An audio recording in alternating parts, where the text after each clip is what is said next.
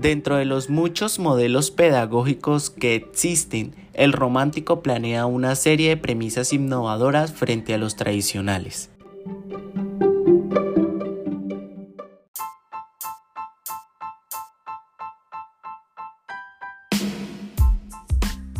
Ahora bien, ¿qué es el modelo pedagógico romántico? El modelo pedagógico romántico es un planteamiento de enseñanza centrado en el propio niño por encima de los comentarios que se propone. Por ello, propone dar al infante una libertad total en el aula para que su potencial no se vea limitado de ninguna manera, para que así pueda desarrollar todo lo que alberga en su interior.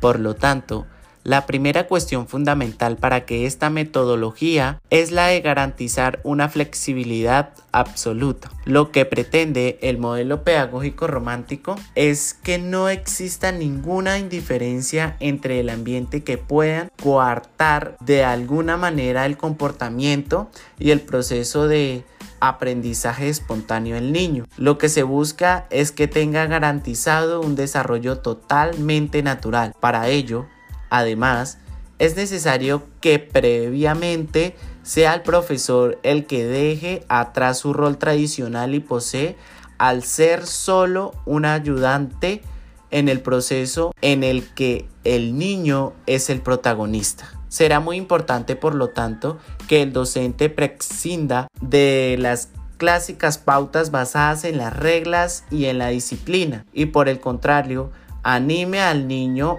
a dar rienda suelta a su expresión de manera libre, por los contenidos relegados al igual que el profesor, a un segundo plano. Puede parecer un escenario demasiado idealizado, pero por algo se llama modelo pedagógico romántico. Parece, por lo tanto, que los defensores de esta metodología afirman es que lo más importante en el proceso educativo no quedan es lo que tratamos de inculcar a los niños, sino lo que ellos ya llevan dentro de alguna manera, un potencial. Por eso el profesor ha de ser una figura neutra que simplemente los acompañe para sacar esa creatividad y esas habilidades que les son innatas para llevar su máximo exponente, que es único en cada uno de ellos.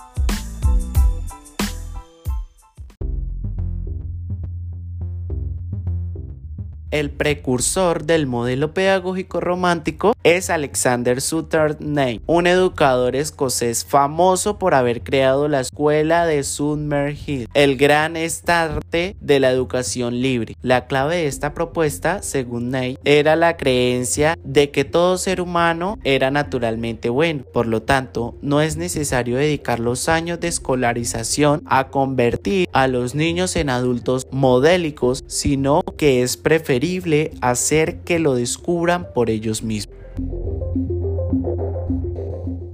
La libertad es la base del modelo pedagógico romántico. Ese principio es insustituible. Por lo tanto, la primera ventaja que aporta este modelo va a ser un escenario de libre acción para los niños que no se les había proporcionado nunca antes y que ofrece por las normas y los contenidos reglados de las metodologías. Al experimentar, Ney defendía con el modelo pedagógico romántico no era un libertaje en sus alumnos, sino una libertad tan pura para que ellos mismos fueran capaces de discernir y lo que no, logrando por lo tanto la autorregulación que necesitan para saber comportarse ante la sociedad o ante cualquier tipo de situación. Lo que era correcto. El objetivo es que adquieran esta capacidad de autorregularse sin tener que renunciar a ser quienes son en el proceso. La preparación para la vida adulta. Por lo tanto, cuando sean adultos van a estar listos para enfrentarse a cualquier desafío, al igual que lo había hecho durante su infancia en un ambiente libre. Desventajas de esta manera de educar, como la un modelo controvertido. El exceso de libertad que plantea el modelo pedagógico romántico ha sido objeto de controversia. De hecho, en la propia escuela de Neil, el cual habla sobre la libertad y la naturalidad para cualquier acción y esto incluía el terreno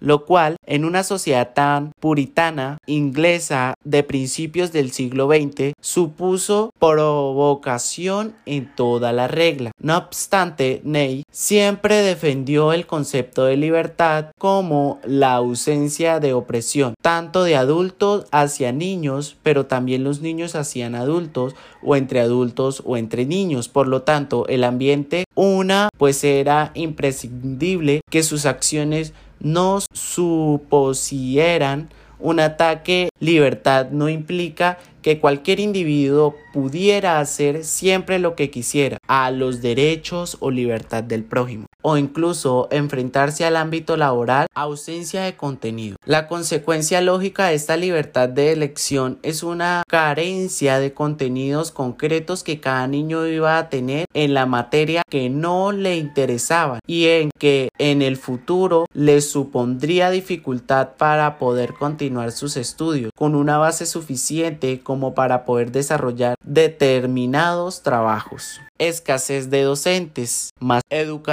reglada. La educación es tan reglada y los contenidos son tan concretos que es muy difícil, por no decir imposible, implantar una metodología como la propuesta por el modelo pedagógico romántico, al menos en su versión pura.